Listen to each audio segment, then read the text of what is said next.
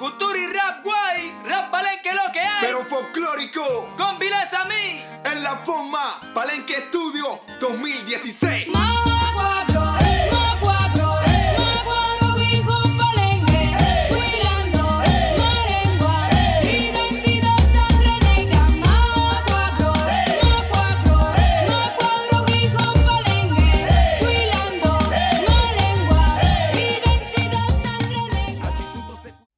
Welcome to Radio Nepantla, a podcast by El Nuevo Sol, the multimedia site for the Spanish language journalism program at California State University at Northridge.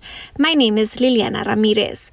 The title of this series is Afro Latinx. We want to tell here diverse stories of Afro Latinx Black Latinx, and Afro Latin American identity. According to the Pew Hispanic Center, one out of every four Latinos in the nation identify as Afro Latins. This is the same proportion of Afro Latin Americans in that region. We decided to use the term Afro Latinx with X to be inclusive of non binary people.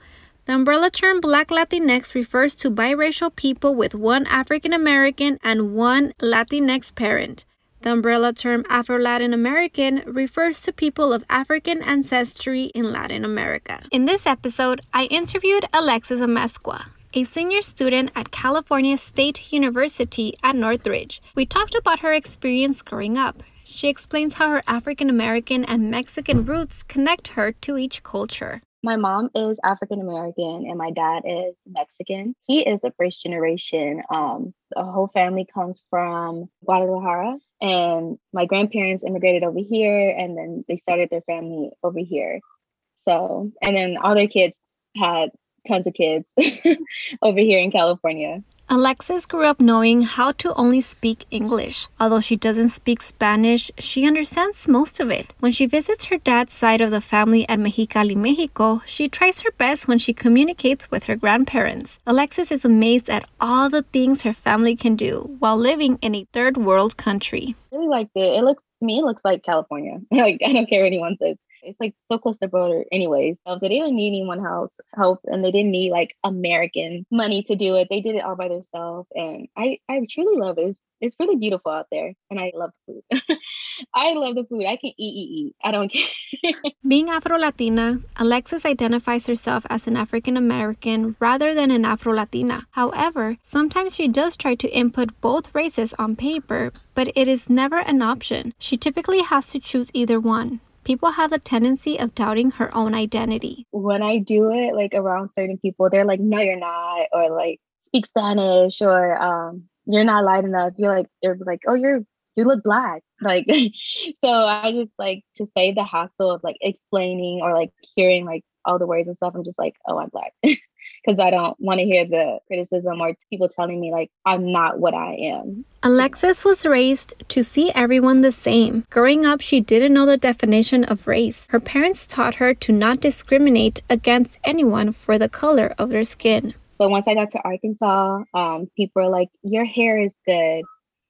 You um, you're not. You don't look all black. You look mixed." And then that's when I started asking questions like, "Oh, am I fully black? Like, like, I don't know. And then that's when I started like, oh, I'm Afro Latina. I was pretty much depicted as different because I was mixed and I had good hair. so that's when I really started to realized that, you know, um, Blaxican pretty much, or Afro Latina. Alexis was born in California and moved to West Memphis, Arkansas at the age of seven, and then later moved back to California as a teenager. When she first moved to Arkansas, she experienced a culture shock and was not aware that not many people have never seen a person of color. I just have to realize, like, not every place is going to be so openly diverse and openly accepting of that at such a young age, because California is very diverse and we call a very liberal state, even though pretty much isn't, but Arkansas is a very conservative state. So everything that's like normal here is not normal there. There's people who like were born and raised in Arkansas and like probably never went out of state before and in that state, like in that city, it was only like African Americans. And you don't see like any other culture like Latinos unless they're in a Mexican restaurant or Asian Americans unless they were in a Chinese restaurant or a nail salon or, or owning a beauty supply or something. Like you literally did not see anyone else besides African American and white people. So those people didn't recognize what other people look like unless it was on TV. And if they saw it on TV, they recognized it as exotic and foreign. Many people in Arkansas assumed Alexis was African American because of the colored tone of her skin. She felt like she did not have enough characteristics of either race. Arkansas natives judge her accent and texture of hair. I didn't talk the same, like my dialect is different. Um, from there, they talk really, really very slow. If I were wear my hair curly, um, that would be like really a shock to them because people don't wear their hair like that out there. It's usually always straight or like in braids. And I try to like wear my hair curly all the time, but I have type 4 hair, which is like really coarse and curly hair. So I have like a lot of defined curls. And Arkansas, I guess a lot of people perm their hair so they'll be straight. And my hair back then was like super, super long, like down, like pretty much down almost to my waist. So they'll see like curly hair. If I wear my hair curly, they'll see it. They're like, oh my God, why is your hair that curly? Like they are not used to that there. Or like my hair is super straight, then that's when they'll see it like super long. They're like, oh my God, your hair is so long. Like you have good hair. And they'll touch my hair and like, that's good hair. Cause they're not used to that. Like their hair is um permed so much like a lot of breakage happens. So their hair is like shorter. Alexis believes that being an Afro Latinx has its pros and its cons. She likes the fact that she gets to experience two different cultures in which she will pass down to her future children. The only con about being mixed is that she doesn't feel like she's enough of either race. The artist Miguel said in the song, like, he's too dark for the Mexicans and not black enough for his black culture.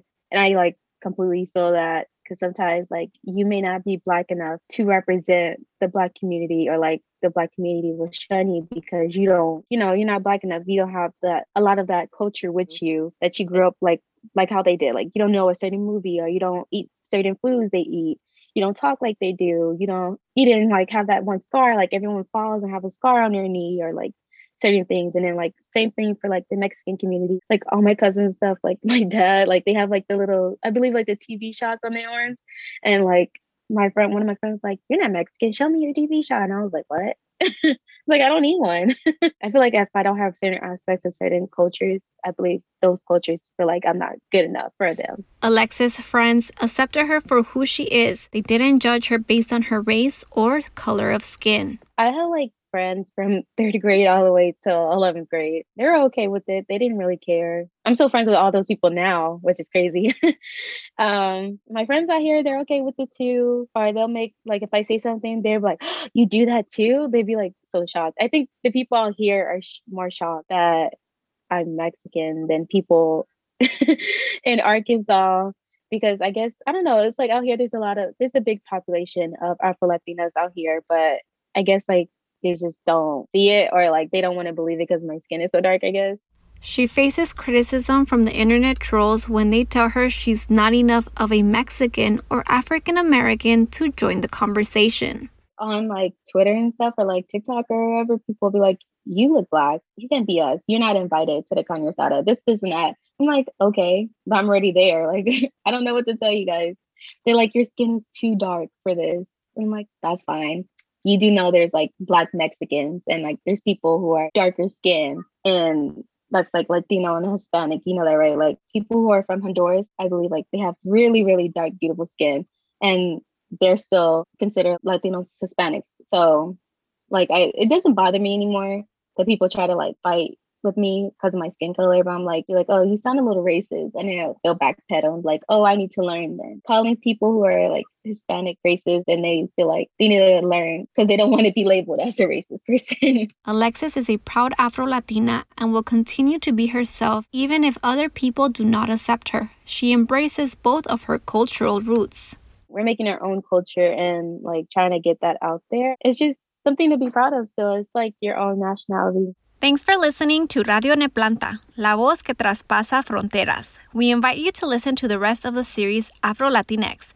We will tell you stories of Afro Latinx identity. Listen to our podcast on your favorite platform. You can also check our SoundCloud channel, El Nuevo Sol, or our website, elnuevosol.net. This was a production of El Nuevo Sol, the multimedia project of the Spanish language journalism program at Cal State University, Northridge. This episode was produced and edited by Liliana Ramirez. Voices Liliana Ramirez and Alexis Amezcua. Music by the Afro Colombian group Combilesa Mi. See you next time.